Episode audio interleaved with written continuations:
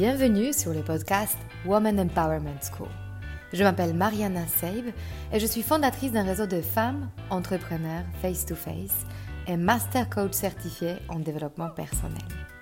Je conçus ce podcast en pensant à toutes les femmes qui souhaitent accéder à leur puissance intérieure pour créer du changement dans leur vie et entreprendre les projets les plus audacieux. Ensemble, nous allons apprendre à mieux nous connaître lever nos barrières et accéder à notre intuition féminine pour mener la vie dont nous rêvons profondément. Alors, si tu souhaites développer ton business et créer de l'impact dont tu seras fier, ce podcast est fait pour toi.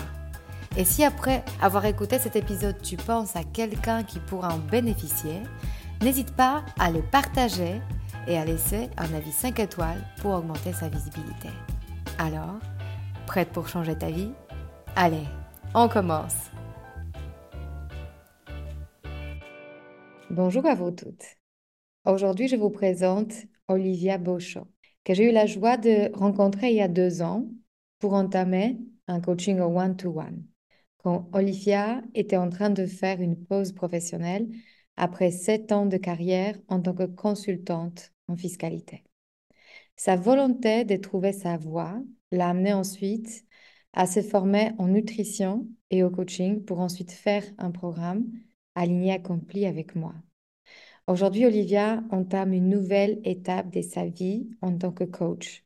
Elle décide de faire de ce métier son activité à temps plein et on va vous raconter ce que cela signifie pour elle, par quelles étapes elle a dû passer pour en être là et quelle personne elle est devenue en suivant ce chemin. Bonjour Olivia. Bonjour Marianne. Écoute, moi j'ai attendu depuis longtemps ce, moment parce qu'on a passé un, on a traversé un bout de chemin et euh, c'est un moment assez émotionnel pour moi de pouvoir euh, vraiment euh, témoigner de tout ce qu'on a vécu ensemble. Hum, je voulais vraiment te remercier déjà tout d'abord d'avoir accepté mon invitation. Ben écoute, merci à toi de m'avoir invité. Ça me touche beaucoup et ça m'émeut moi aussi d'avoir euh, la parole aujourd'hui sur ton podcast. Parce que je me dis qu'il y a un fameux bout de chemin qui a été parcouru. On est là aussi pour euh, ouvrir euh, quelque part des, horizons, des options, en fait, pour toutes celles, vous qui nous écoutez aujourd'hui, pour vous montrer ce qui est possible en vrai. Surtout au moment quand on est le moins sûr de ce dont on est capable et on a traversé ce moment ensemble. Mais juste avant d'en parler, est-ce que tu peux nous dire brièvement d'où tu viens, dans quel cadre familial tu as grandi, quelle ambiance, euh, quelles attitudes ont façonné euh, ton enfance? Oui, donc je viens de Belgique. Euh, j'ai grandi à la campagne, à 20 minutes de Bruxelles environ. Je suis l'aînée d'une famille de trois. J'ai une sœur et un frère. Ma maman s'occupait de nous à temps plein. Et mon papa, lui, il est indépendant, il travaille dans le secteur agricole. Je dirais que j'ai eu une enfance euh, assez heureuse avec euh, des parents aimants. Petite, j'étais euh, une petite fille assez, je pense, souriante, heureuse. Mais déjà très tôt, j'avais déjà pas mal d'anxiété. J'avais peur de quitter mes parents. C'était quelque chose qui était assez difficile pour moi et assez handicapant. Je dirais qu'en termes de relationnel, ben, je m'entendais très très bien avec ma sœur qui a 21 mois de moins que moi. Et par contre, euh, avec mon frère, c'était plus compliqué. J'étais très jalouse de lui. Euh, j'enviais beaucoup l'attention qu'il recevait. Pas spécialement de mon père et de ma mère, mais plus de la famille en règle générale, parce qu'il était un garçon et que je viens d'une famille assez euh, patriarcale, si on peut dire ça comme ça. Et que donc, c'est vrai que j'ai assez vite compris que euh, ben, être un garçon, c'est peut-être mieux qu'une fille, ou du moins c'est plus valorisé. Et ça a généré en moi ce côté de toujours me sentir euh, pas assez à la hauteur. Donc j'ai toujours voulu en faire plus, toujours prouver que j'étais capable pour potentiellement arriver à cette petite fille parfaite qu'on reconnaît qu'on aime, euh, qu'on valorise aussi. Euh, et je dirais que en termes de croyances, il y avait aussi euh, l'aspect peut-être euh, financier qui a aussi joué un assez grand rôle. Ma maman nous disait souvent à ma sœur et moi, euh, les filles, il faut que vous fassiez des études, euh, il faut que vous ayez un diplôme pour avoir un travail, pour être indépendante financièrement parlant.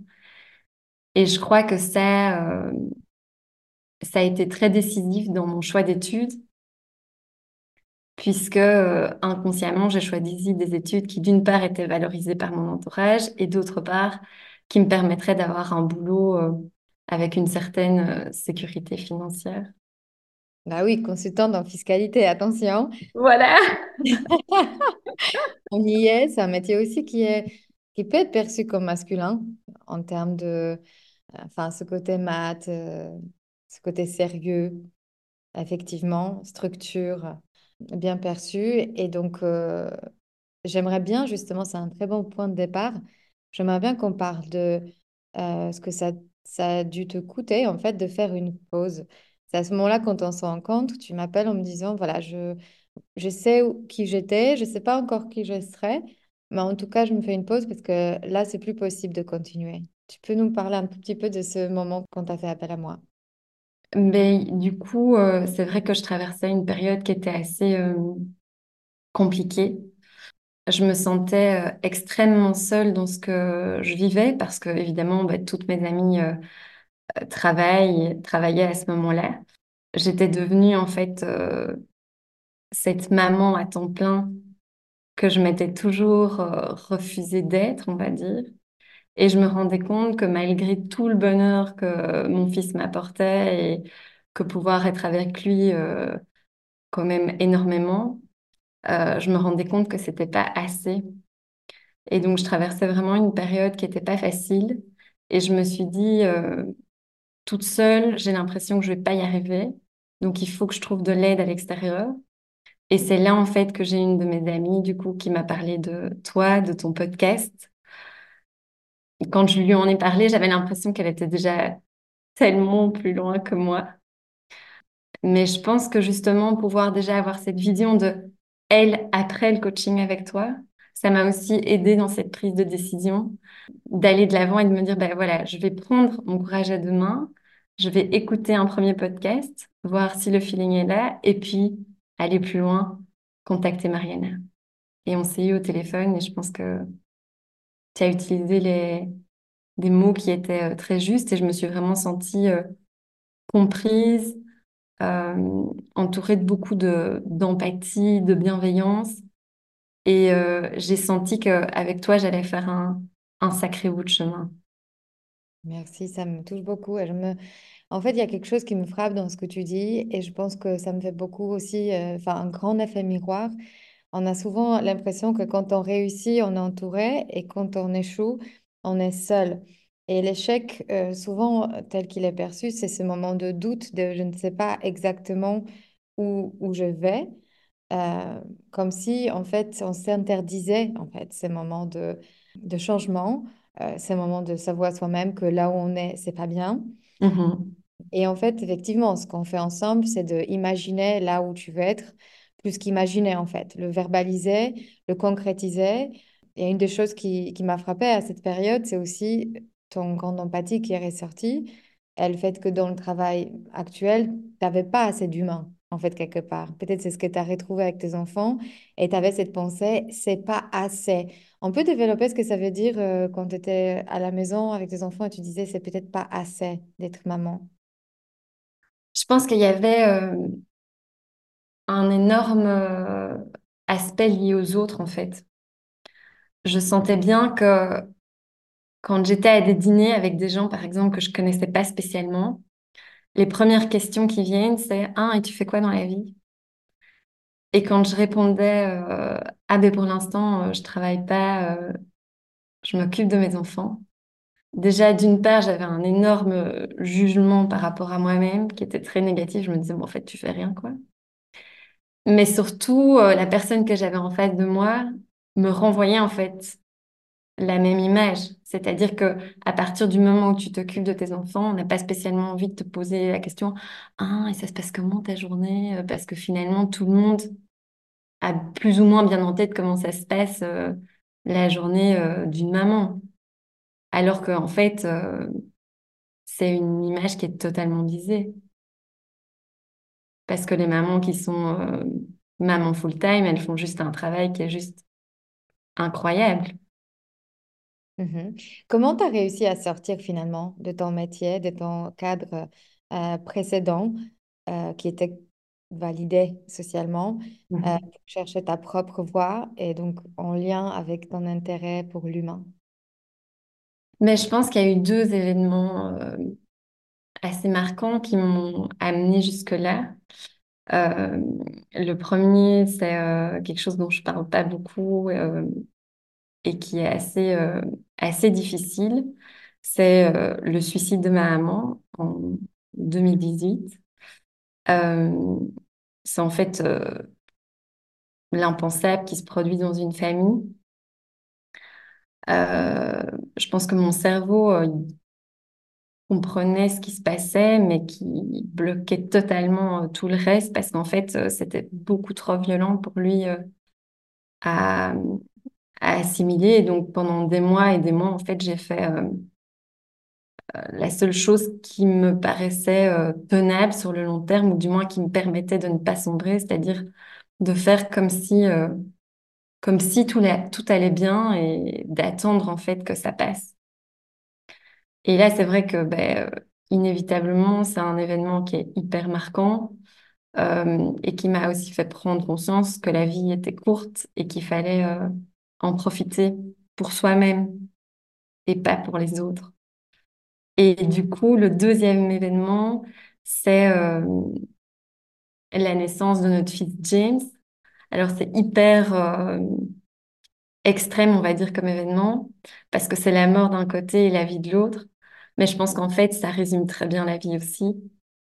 Euh, et sa naissance a été un moment qui était magique, qui était super émouvant, où là, j'ai eu une espèce de, de sentiment d'amour comme j'ai jamais ressenti.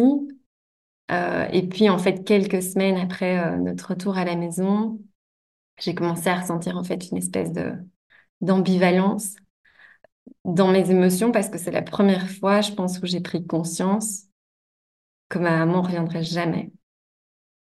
C'est la première fois que j'ai pris conscience qu'en fait, euh, elle était bien décédée, euh, qu'elle viendrait pas me donner des conseils, qu'elle viendrait pas m'aider, qu'elle viendrait pas garder euh, James quand j'en aurais besoin.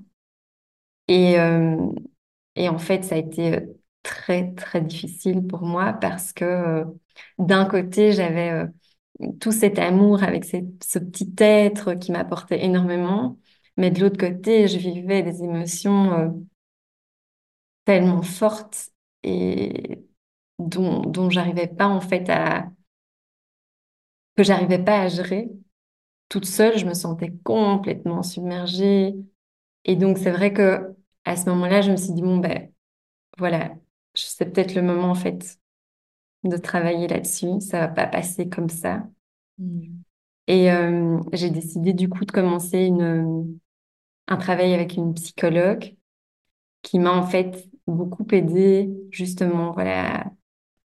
Euh, je vais pas dire accepter, mais à pouvoir reprendre le fil de ce qui s'était passé, de pouvoir le verbaliser, euh, peut-être d'accepter aussi les émotions que je ressentais à ce moment-là et euh, de me laisser en fait une chance, je pense. Je sais plus si c'était exactement à ce moment-là, c'est toi qui sauras mieux que moi. Mm. Tu avais aussi cette quête de création. Je sais pas si arrivait un peu plus tard, mais on a travaillé ensemble sur ça, c'est-à-dire euh, une fois que tu as accepté quelque part le vide, et je peux complètement comprendre parce que tu ne peux pas remplacer ce rôle euh, par quelqu'un d'autre, par une voisine ou une tante. Voilà, c'est quelqu'un qui est quelque part irremplaçable à la fois. euh, tu te construis en tant que maman et en fait, euh, tes enfants attendent de toi cette présence. Euh, donc, en fait, c'est à toi, en fait, quelque part, d'y être. Et euh, ensemble, on a fait beaucoup de ce travail de remplir ce vide par ce que tu veux. Je ne sais pas si tu peux déjà parler un tout petit peu de cette expérience, de ce que ça voudrait dire hum, métaboliser tes émotions et passer vers des nouvelles pensées qui t'amènent vers des nouvelles émotions. Oui, je pense que ce tra... En fait, du coup, je pense qu'on l'a beaucoup fait en coaching individuel. Et je pense que c'est là aussi où le coaching individuel euh, a un peu surpassé finalement mes attentes parce que moi, je te contactais en fait pour une question finalement un peu d'ordre, je sais pas où je vais professionnellement parlant. Et que justement, pendant le, le coaching individuel, on a travaillé sur plein de, plein d'axes en même temps, dont la relation avec ma maman. Et je pense que ça m'a permis aussi d'aller en fait ouvrir certaines portes au fond de moi, d'aller voir ce qui se trouvait derrière, de pouvoir le regarder, le reconnaître. Et pour certaines, je pense qu'il y a des portes qui ont pu se refermer avec beaucoup de sérénité parce que le travail, il avait été fait, que j'ai pu ressentir et que j'ai pu voir en fait l'émotion qui se cachait derrière. Et pour d'autres, je pense que les portes restent encore entrouvertes parce que je pense qu'il y a encore du, du travail. Mais que tout ce travail en fait de métaboliser ces émotions, c'est pour moi euh, hyper précieux parce que je pense que des émotions, on en ressent tous au quotidien et que euh, certains d'entre nous, moi y compris, je ne voudrais être que dans des émotions positives. Or qu'en fait, ben, c'est pas ça la vie et euh, je pense que de pouvoir aller voir en fait l'émotion qu'on dit négative entre guillemets, ben, c'est la reconnaître, lui faire de la place. Et je trouve qu'en fait, après, on se sent mieux et on sait qu'en fait, ça, voilà, c'est une partie de nous qu'on peut pas euh, juste gommer, qui, qui est là et Qu'elle fait partie de l'expérience de la vie humaine. ouais, c'est ça. Mhm. C'est hyper important de se dire euh, que gommer une émotion négative voudrait dire euh, quelque part avoir ce conflit intérieur que je ne suis pas adéquate, je ne suis pas celle que je veux être ou je suis défectueuse si je sens des émotions négatives. Euh, moi, ce que je trouvais impressionnant, et j'aimerais bien qu'on se concentre euh, toutes les deux un peu sur ça, euh, finalement, ce qu'on ne veut pas voir dans l'émotion négative, c'est nous voir stagner. Et je pense que c'est ça qui est le plus anxiogène, c'est nous voir immobiles. Mhm. Et en fait, quand on apprend à ressentir les émotions, on, on comprend que c'est ça précisément qui nous permet d'avancer. Et tu avançais au départ dans plusieurs directions, tu avais plusieurs envies, plusieurs besoins que tu as écoutés. tu es allé euh, au bout et tu as changé d'idée. Est-ce que tu peux parler de cette expérience? Ce que ça veut dire euh, commencer en fait à écouter tes envies et te donner une chance pour euh, y aller et finalement rebondir et aller dans une autre direction? Mhm. Ouais, en fait, après le, enfin, au cours, je pense, je pense que c'était pendant le coaching individuel où euh, tu m'avais demandé d'écrire, euh, de m'écrire en fait une lettre à moi-même. Mais j'étais déjà euh, dix ans en avant de ce que je suis au jour d'aujourd'hui. Et quand je me suis écrit cette lettre, c'était vraiment très spontané et, et je sais pas, cette envie de créer des bijoux est apparue. Alors évidemment, c'était hyper fort inspiré de mon vécu parce que c'était créer des bijoux pour des femmes qui avaient perdu un être cher et qui voulaient matérialiser en fait ce qu'elles traversaient à travers une petite médaille qu'elles pouvaient porter euh, en permanence euh, sur elles et proche de leur cœur. Euh, et c'est vrai que je pense que ce projet, pour moi, c'était important parce que d'un- d'une part, il me permettait de mettre du sens dans ce qui s'était passé avec ma maman. Et de l'autre côté, c'était aussi l'envie d'aider l'autre. Et à un moment donné, euh, pour ce projet-là, j'étais suivie par un incubateur de projet, donc j'avais vraiment une coach qui m'était attribuée. Et j'ai eu une réunion avec elle et je lui ai fait part en fait de mes doutes, de mes peurs et de la difficulté que j'avais euh, à trouver en fait un atelier qui pouvait créer mes bijoux. Et elle m'a fait prendre conscience qu'en fait, la création de bijoux, c'est beaucoup, beaucoup de logistique.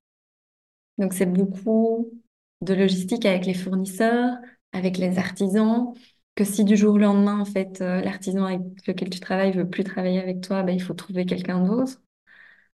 Et là, je me suis dit, mais en fait, c'est pas du tout ça que j'ai envie de faire.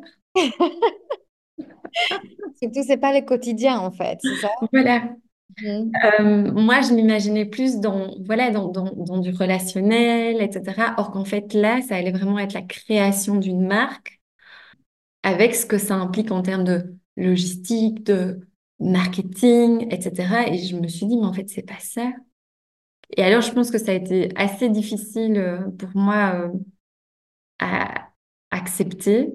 Donc, après la réunion euh, avec elle, j'étais vraiment, j'étais vraiment triste. J'avais un énorme sentiment d'échec. Je me suis dit, ben voilà, encore une fois, c'est la preuve que je vais abandonner, que tout ce que je vais entreprendre à l'avenir, je vais jamais aller jusqu'au bout, que je baisse les bras trop rapidement. Et puis je me suis dit, OK. Donc une fois que ce drame-là était posé, je me suis dit, OK, bon là, en fait, c'est pas le bon mindset à avoir. Euh, je vais me laisser du temps. C'était à la veille euh, des grandes vacances d'été. Et donc je me suis dit, ben en fait, voilà. Pendant les vacances d'été, je fais rien. Euh, je réfléchis pas à ce projet-là. Et fin août, je prendrai une décision. Et fin août, à peu de choses près, je pense, j'avais pris ma décision et là, tu m'as contacté pour le programme Empowering Coaching Club. Et là, en fait, j'ai l'impression que les choses ont, fait sens parce que je me suis dit, mais en fait, voilà, en fait, je peux aider l'autre, mais d'une autre manière. Et du coup, ça ouvrait aussi le champ des possibles et ça ajoutait encore une, une corde supplémentaire à mon arc parce qu'il y avait la nutrition d'une part et d'autre part, alors la possibilité de devenir euh, coach à mon tour. Pour moi, en fait, une des choses qui m'a qui m'a le plus frappé, c'est que lors d'une des, des, sessions, en fait, ce qui est ressorti, c'est que tu avais une mission qui était accompagner l'autre et que dans euh, la construction de ta marque, tu étais toujours très focus relation client final. Ouais. Moi, en fait, vu mon expérience aussi avec les créateurs, je sais que cette partie-là, on passe très peu de temps finalement, sauf si on a une boutique et on y est vraiment, mais dans ce cas-là, on est vendeuse. Mais en fait, le créateur lui-même, il passe très peu de temps finalement à nouer les liens avec ses clients, d'autant plus dans, dans l'époque de réseaux sociaux, où en fait, souvent les ventes se font en ligne tu vois jamais la personne en fait qui, achète. Alors que c'était ça en fait qui t'allumait le plus, c'est le moment de contact et le, fait de passer du temps avec l'autre personne. Et c'est comme ça que j'ai osé quelque part te proposer euh, euh, la formation de coach. Alors, c'est pas intéressant parce que pour moi, il y avait une cohérence. Et toi, en fait, tu avais des hauts et des bas et tu disais, c'est, moi, je fais des allers-retours, euh, j'ai échoué dans un projet et finalement, peut-être je vais échouer dans l'autre. Pour moi, il y avait une cohérence énorme, c'est que ton envie, c'est d'accompagner et tu as juste compris que tu ne peux pas accompagner comme tu veux en tant que créatrice de bijoux, qu'il y a un autre métier qui s'ouvre à toi, hum, celui d'accompagnateur. Tu peux nous dire quelles sont les autorisations en fait que tu as dû te donner déjà pour dire oui et accepter euh, finalement cette envie de participer dans ce programme euh, C'est une excellente question. La première pensée en fait euh, qui s'est offerte à moi, c'était mais pas encore une formation, encore une de plus. Et je me suis dit, enfin, si je continue comme ça, dans dix ans, je suis toujours en train de me former et je me lance jamais. Et je pense qu'en fait, ce qui m'a permis de me dire, ben, non, j'y vais. Et oui, ce sera encore une formation, mais j'ai envie d'y aller.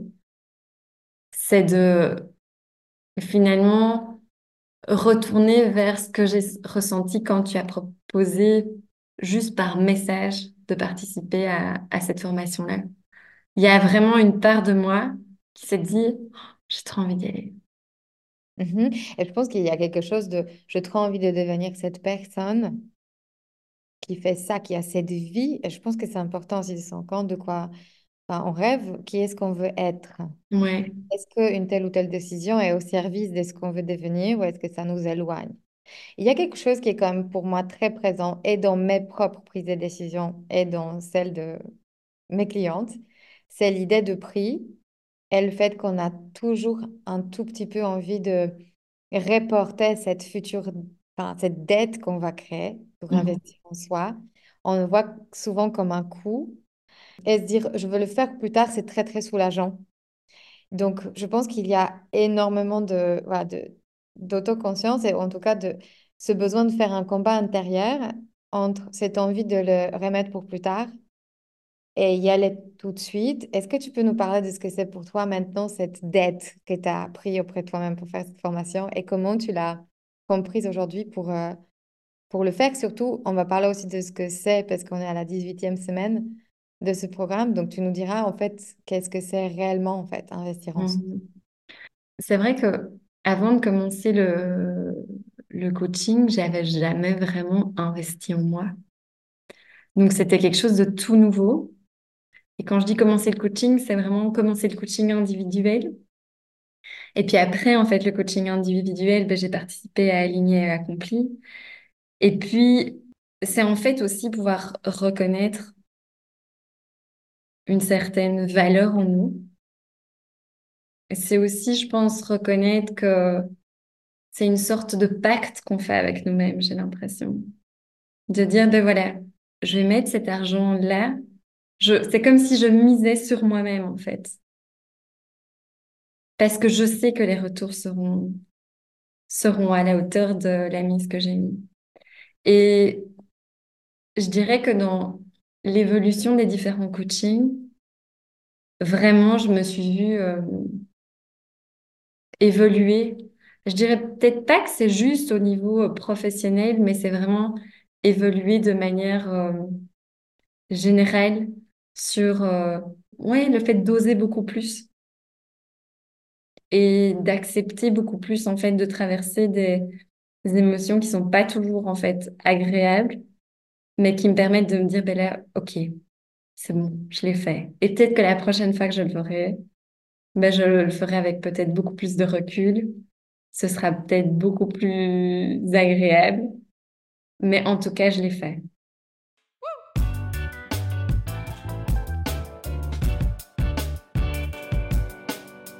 J'interromps rapidement cet épisode pour t'inviter à commencer ton chemin du développement personnel par toi-même. Si tu n'es pas encore prête pour faire un coaching individuel ou collectif, à tout moment, tu peux avancer à ton propre rythme en te connectant à l'espace membre sur le site womanempowermentschool.com slash devenir membre. J'ai imaginé cette plateforme comme ta dose d'inspiration hebdomadaire, enrichie par des méditations guidées, des exercices de visualisation, pour te soutenir dans ta reprogrammation des croyances à ton sujet, des masterclass et des live Zoom qui te guideront tout au long de ta pratique d'alignement. Profite d'un accès illimité à nos ressources et avance à ta propre vitesse en faisant partie de notre communauté de femmes qui changent leur vie. Ce sera l'occasion de nouer de nouveaux liens avec des personnes qui te ressemblent et qui aspirent à la même chose que toi. Trouver sa juste place. Et pour y accéder, tu peux le faire dès aujourd'hui en utilisant le code que je t'offre en cadeau, You Are Enough, tout en majuscule. Allez, on revient à l'épisode.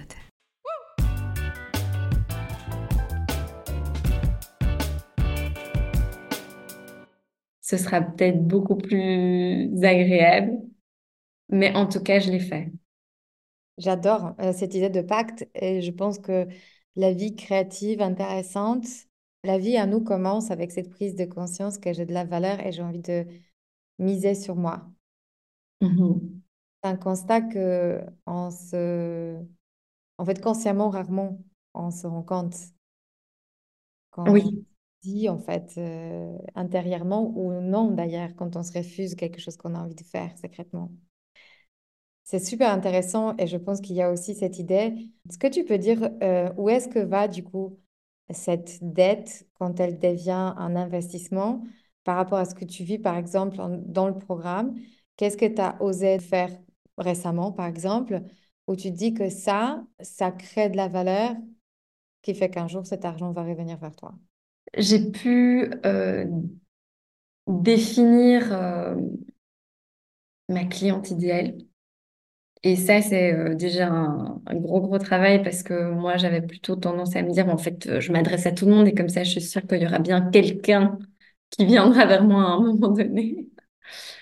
J'ai aussi ben, osé répondre à un groupe sur Facebook sur lequel je suis en proposant en fait mon accompagnement en tant que coach, ce qui n'était pas une mince affaire pour moi parce que ça voulait dire ben, euh, finalement se rendre visible et que mon cerveau, euh, il a toujours envie de me dire ben, n'y va pas, euh, on va te juger, on va te critiquer. Et en fait, finalement, mis à part trois likes, il n'y a pas eu de grande catastrophe. Et puis, j'ai aussi coaché ma première, pour la première fois. Et ça, euh, je pense que c'était euh, c'était une grande victoire, même si j'ai encore beaucoup de mal à, les célébrer. Mais voilà, petit à petit, je me dis euh, que je vais célébrer les, grandes étapes que, que, je fais et puis ben, participer à ce, à cette prise de parole avec toi aujourd'hui, c'est oui, c'est très important pour moi. Euh, parce que ça permet en fait aussi de verbaliser tout le chemin parcouru et aussi bah, de surmonter bien sûr aussi des, peurs, mais au moins de, voilà, je l'ai fait, j'ai osé et je pense que c'est ça qu'il faut que, que je retienne. Il y a quelque chose de très important en fait dans ce que tu dis, c'est que verbaliser qui est ton client idéal en tant que coach veut, aussi dire réaliser que tu es utile euh, mhm. et que tu peux aider sincèrement et qu'il y a des gens qui ont besoin de toi. Et c'est euh, tout ce que tu as appris qui peut être au service de d'apporter en fait une solution. Un des feedbacks que j'ai quand vous êtes dans, en groupe, et là vous êtes euh, neuf coachs dans ce groupe, c'est j'ai de plus en plus l'expérience d'être à ma place. Est-ce que tu peux te dire un peu plus de ce que c'est? Est-ce que tu l'as déjà ressenti? Et quelle émotion ça crée dans ton corps? Quand tu dis là, là en fait, pendant ce 60 minutes de coaching, là je suis à ma place. Je pense que avec euh, Empowering Coaching Club, j'ai d'autant plus. Quand on est dans les sessions, euh, il y a une espèce de, fluidité, de spontanéité. Je pense que être à sa place, c'est euh, se sentir aussi légitime de poser des questions, de pas savoir. De douter, euh, mais il y a aussi une certaine, euh, une certaine sérénité, un certain calme aussi, qui émane de dire, en fait, je, là, je me sens bien. Oui, parce qu'il y a beaucoup d'inconfort. Hein. Mmh, oui. Rendre visible, trouver tes clients ou en tout cas faire en sorte que tes clients te trouvent et créer une activité à temps plein, c'est traverser beaucoup d'inconfort et à la fois, on sait pourquoi on le fait, parce qu'il y a des moments quand on se sent vraiment bien. Oui, oui, tout à fait. Il y a aussi une autre question que je voulais te poser, c'est par rapport à la solitude. Je pense aussi que c'est un métier qui peut être très, très solitaire. Qu'est-ce que ça crée d'être en groupe, en fait, un moment quand tu passes toutes ces étapes, parfois certaines plus anxiogènes que d'autres, ensemble? Alors déjà, je pense que le groupe nous porte euh, parce que chacune avance à son propre rythme. Euh, mais je dirais que on célèbre beaucoup les victoires des unes et des autres et que quand l'une a passé un cap, mais je dirais qu'en tout cas, moi, ça m'encourage euh, à suivre et à me dire, allez, si elle l'a fait, je peux le faire. Et donc, je pense que ça donne aussi des autorisations et ça permet aussi de voir finalement que le scénario catastrophe que notre cerveau euh, crée intentionnellement, mais dont on n'est absolument pas conscient, se réalise très très peu. Donc au final, qu'est-ce que qu'est-ce qu'on risque? Donc je pense qu'il y a aussi cet effet miroir, il y a cet effet, euh, euh, il, y a, ce côté encourageant, et puis je trouve qu'il y a aussi un côté très très bienveillants. Euh, il y en a certaines qui ont déjà suivi une formation de coaching, il y en a d'autres qui n'ont pas encore suivi, enfin qui sont en train de suivre avec toi. Et il y a une espèce de sororité entre, entre chacune d'entre nous et je trouve que ça, c'est vraiment très, euh, très beau. Je pense qu'un de nos objectifs, c'est de devenir la personne qu'on a envie d'être. Et euh, je pense que ça facilite aussi des moments où on se sent entouré, on se sent noué des relations euh, qui durent. Et finalement, c'est aussi les personnes qu'on a envie d'être. Et pas juste euh, faire tout seul, pour soi, en solitaire, tu vois. Bien sûr. On a parlé de ta maternité. J'aimerais bien revenir un tout petit peu. Est-ce que ça fait pour toi d'avoir travaillé sur euh, ta valeur, la valeur de soi? Quel est l'impact de ce travail sur toi, ta vie de maman, et qu'est-ce que ça a créé en fait pour, euh, pour toute la famille en fait en général? C'est quelque chose que je, je dois travailler au quotidien. Euh, parce que j'ai toujours tendance à me dire, bah, en fait, je suis pas assez. Donc c'est vraiment quelque chose que je dois, euh, comme une, comme une toute petite graine euh, qu'on vient de planter, il faut, il faut bien l'arroser, quoi. Il faut pas oublier de l'arroser. Et je pense que du coup, ça m'a permis aussi de prendre conscience bah, que j'avais besoin, en fait, de soigner cette relation que, que j'ai avec moi-même, que c'est important. Parce qu'à partir du moment où je soigne cette relation avec moi-même, où je prends du temps pour moi, euh, où je suis pas 100% tournée vers les autres. Je prends soin de, de moi, de mes besoins. Je prends aussi en considération mes, mes envies et mes rêves. Et je pense que du coup, ça crée aussi beaucoup moins de frustration parce que finalement, quand on est 100% tourné vers les autres et qu'on s'oublie, on a tendance à en vouloir aux autres Or que la seule responsable, c'est nous-mêmes. Et donc, je pense que ça, ça a été vraiment une énorme prise de conscience. Et c'est vrai que j'essaye vraiment de, de me mettre en place des, rituels, parce qu'au jour d'aujourd'hui, c'est ça qui fonctionne pour moi. Et que ces rituels me permettent dans ma semaine, à des moments très précis, euh, de dégager du temps juste pour moi. Mhm. De mettre des barrières, en fait, pour que tu puisses toi aussi à ton tour, quelque part, transmettre finalement. Le reste, c'est important, les accomplir, c'est important. Ouais. Et pour ma part, hein, je dis, euh, ce que j'ai vécu, c'est que au moment quand je me suis autorisée de passer ce temps euh, sur mes propres rêves, j'étais beaucoup plus présente pour mes enfants quand j'étais avec eux aussi, parce que ce part de frustration dont tu parles, euh, qui peut parfois se convertir en colère contre mm. l'autre, n'était plus là en fait. Ça te parle? Ah oui, hyper fort, je pense que tout à fait. C'est moins de frustration, c'est plus de présence, c'est plus de lâcher prise aussi, c'est plus de patience. je pense que on a tendance à reporter sur l'autre ce qu'on nous fait à nous-mêmes en fait. Complètement.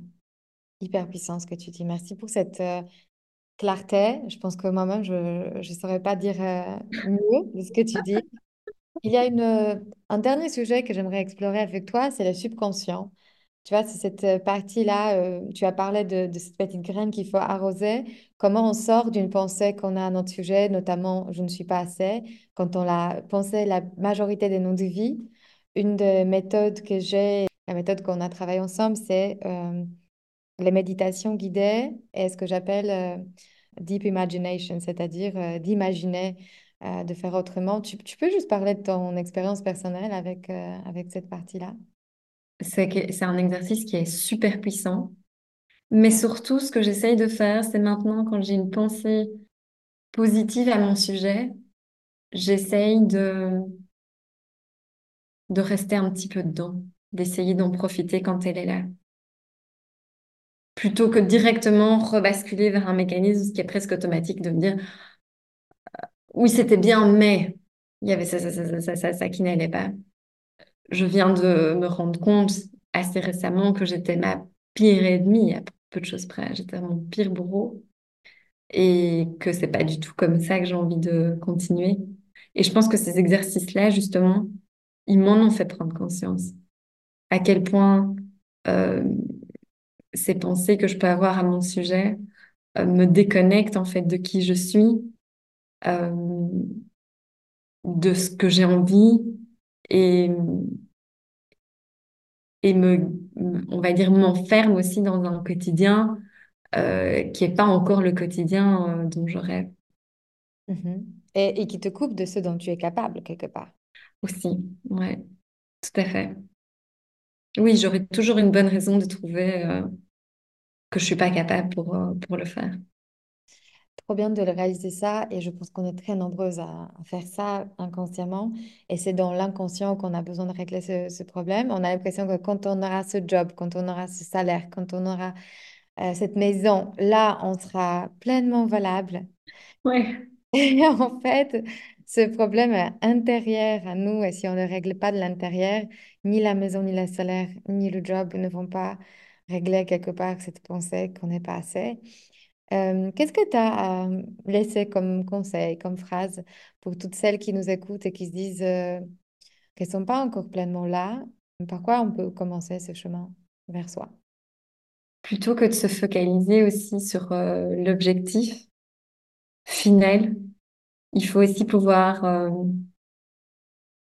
profiter, admirer le chemin, la balade qui nous mène à celui-là, parce qu'en fait, en cours de route, je pense qu'on on découvre des belles choses et on apprend beaucoup sur soi. Et je pense que ça, en fait, d'apprendre sur soi, de se reconnecter en fait à, à celle qu'on était petite, euh, c'est super précieux. C'est de pouvoir se dire, en fait, euh, cette petite fille, elle m'a jamais quittée, elle est toujours là. Alors, peut-être que pendant tout un temps, euh, je lui ai dit, mais tais-toi, je veux pas te voir. Et là, tout d'un coup, en fait, on se rend compte qu'elle est toujours là, qu'elle a toujours les mêmes rêves, les mêmes ambitions. Et en fait, on a, enfin, moi, pour ma part, j'ai vraiment envie de me dire, mais qu'est-ce que je peux faire au jour d'aujourd'hui pour rendre fière Olivia qui avait 5 ans? Et je pense que aussi, qu'est-ce que je peux faire aujourd'hui pour rendre fière Olivia qui aura, je sais pas, 80 ans. Parce que je pense que c'est deux moments, en fait, de la vie où, d'une part, pendant l'enfance, on est euh, assez égocentré sur ce qu'on a envie, euh, sur nos besoins, sur nos rêves. Euh, je pense qu'à 80 ans, on a une, une sagesse, on est peut-être prêt à partir euh, et de se dire, bah, en fait, je, peux partir sereinement parce que ce que j'avais envie de faire, je l'ai fait. Euh, du moins, j'ai essayé de le faire du mieux que je pouvais. Très émue. voilà. Merci Olivia. C'était c'était juste tellement vrai et c'était tellement toi. Et je sais que c'était un, jour euh, difficile pour toi en plus, avec un événement dont tu m'as fait part. Et tu as fait tout ça avec beaucoup de sincérité, beaucoup de courage. Euh, merci au nom de toutes celles qui vont nous écouter. Et je suis tellement euh, heureuse de t'avoir dans ce programme et de passer avec toi toutes ces autorisations pour que toutes ces personnes qui ont besoin de toi peuvent te contacter. Est-ce que juste avant de finir, tu peux nous dire qu'est-ce que tu fais, qui est-ce que tu es en tant que coach et qui sont les personnes que tu es dans ce moment? En tant que coach, j'accompagne les mamans qui se sentent euh, submergées, qui se sont oubliées sur le chemin de la maternité. Et je leur donne des outils euh, pour redevenir leur priorité, prendre soin de leurs besoins et prendre soin de leurs rêves aussi. Merci infiniment, Olivia. Merci à toi. Mm, merci.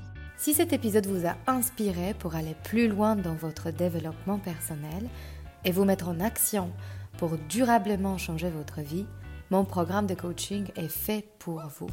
En petit groupe ou en individuel, je vous guide dans tout le processus de changement et dans la mise en place d'une technique efficace pour arriver à vos objectifs sereinement.